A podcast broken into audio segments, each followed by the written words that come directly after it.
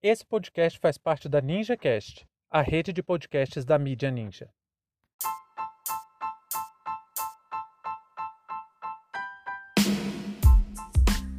CPI da Covid. Renan Calheiros é escolhido relator. Sejam bem-vindos e bem-vindas ao seu plantão informativo com análise e opiniões a partir de uma perspectiva histórica. Eu sou Arnaldo de Castro, em conjunto com Brenda Salzman, e hoje é dia 27 de abril de 2021. Para você ter acesso ao nosso conteúdo completo, visite historiaoralpodcast.com.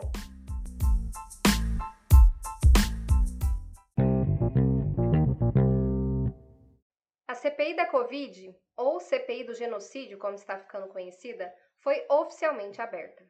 Depois de muitos acordos, Omar Aziz, do PSD do Amazonas, ficou na presidência, Randolph Rodrigues, da Rede do Amapá, na vice-presidência e Renan Calheiros, do MDB de Alagoas, foi indicado como relator.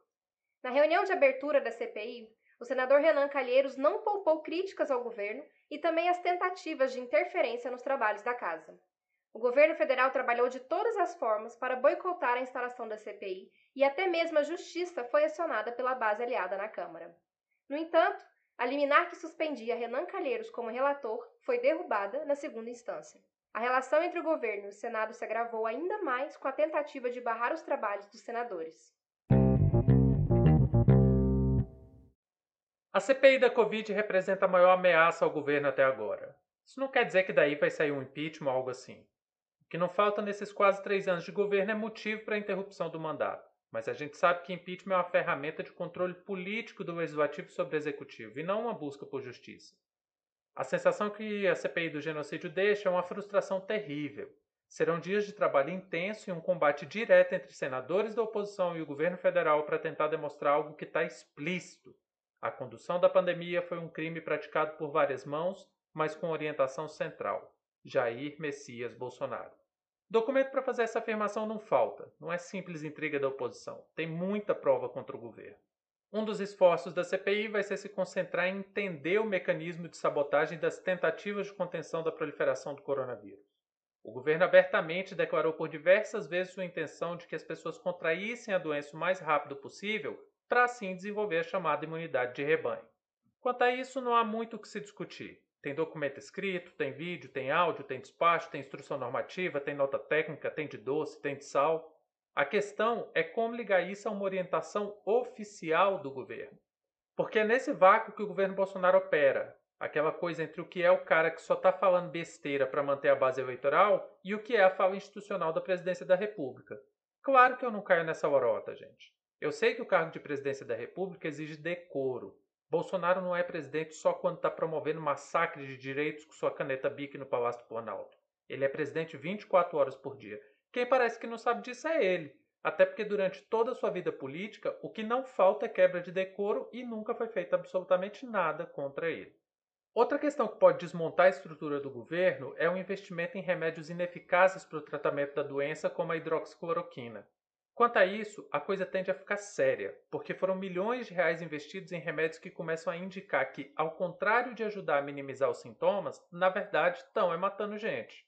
São pessoas na fila de transplante de fígado, tem paciente que usou o tal do tratamento precoce e tem sintomas mais fortes de Covid e teve até mesmo caso de morte por inalação de hidroxicloroquina.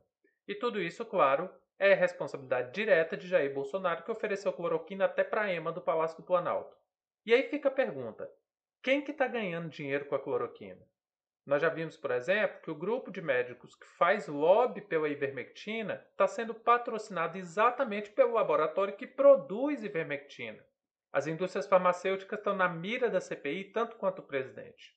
Além disso, tem os embates institucionais constantes contra governadores e prefeitos. O governo federal não apenas tomou uma decisão, como de maneira totalmente antidemocrática quis que todos os estados e municípios seguissem à risca sua política de morte. Como não conseguiu essa coesão, usou toda a máquina da União para perseguir quem fosse contra as orientações do governo. Remontar essa trajetória de maneira sistemática, organizada, ouvindo diversos atores e com fundamentos técnicos é um perigo real para o governo, principalmente porque toda a equipe de Bolsonaro mantém a mesma linha de pensamento e atuação desde o começo da pandemia. E agora a relatoria dessa CPI caiu nas mãos de Renan Calheiros, que é oposição desde o começo do mandato. Para piorar, o governo, ao invés de dialogar, tentar conter os resultados de maneira mais sensata, não. Resolveu atirar contra o Renan. A deputada mais devota a Bolsonaro entrou na justiça para que Renan não pudesse ser o relator. É claro que estão com medo, porque Bolsonaro foi o articulador da derrota do Renan Calheiros na votação da presidência do Senado em 2019. E para facilitar o trabalho do relator, o governo ignorou todos os avisos, recomendações, estudos e protocolos mais indicados. Fez trocas atrapalhadas de ministros e ainda mentiu sobre o currículo do Pazuello, que dizia ser especialista em logística e conseguiu entregar 70 mil vacinas no Amapá, sendo que eram para o estado do Amazonas. Esse era o especialista em logística do governo. E aqui fica uma pergunta muito importante. Por quê? Sim, é uma pergunta simples, mas todo mundo tem que fazer. Por que Bolsonaro, mesmo com todas as evidências, não arreda o pé? É impressionante isso. Se no meio do caminho ele tivesse tomado outra postura, a gente não estaria no caos que estamos hoje. Mas não, tudo continua do mesmo jeito. Até mesmo o boicote a vacinas continua a todo vapor. Ainda ontem a Anvisa negou a autorização para Sputnik V. Nesse caso, precisamos fazer a ressalva de que o que foi declarado pela agência até faz sentido, mas no último dia de prazo de análise, e as tantas outras vacinas? Por quê?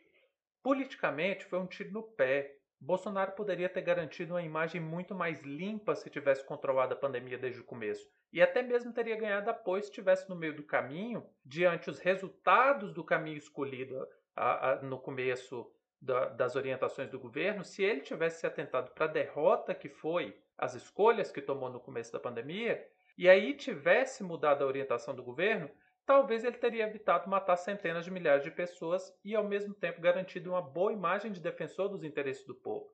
Então, mais uma vez, por que, mesmo com todas as opções ao seu favor, por que Bolsonaro manteve uma política que levou quase 400 mil pessoas à morte? Essa pergunta tem que ser respondida com urgência para termos elementos concretos para afirmar que Bolsonaro estabeleceu uma política que visava duas coisas: Garantir os lucros das elites, que acreditavam que as mortes não precisavam ser contidas para assim a economia continuar com aparências de normalidade e usar o vírus para matar. Fim de papo.